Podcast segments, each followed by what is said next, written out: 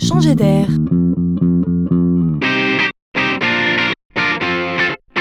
C'est la chronique de Laurent Collen.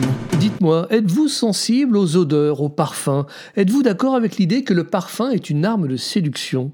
Ne vous est-il jamais arrivé de vous retourner ou d'avoir envie de vous retourner sur un simple parfum? On n'en a pas toujours conscience, mais il faut savoir que les marques, les commerces cherchent à nous séduire aussi en titillant nos narines. On parfume les points de vente, les hôtels, les banques, les centres commerciaux, les boutiques de mode et même les aéroports. On en parle depuis le début des années de Bill, mais ce phénomène tente à se généraliser. On parle ici de marketing olfactif, c'est une vraie tendance.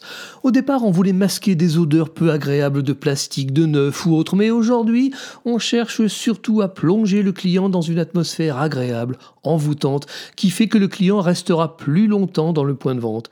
Et des études le démontrent, plus le client se sent bien, plus il sera en situation de se faire plaisir, de craquer, d'acheter. Ça sent bon comme ça dans plus de 10 000 commerces en France. Hein. On y sent l'herbe fraîche, la fleur d'oranger, le cuir, le thé vert, le fruit, voire même le caramel pour les lieux gourmands. Sachez aussi, et c'est nouveau, qu'on trouve même maintenant des bracelets parfumés.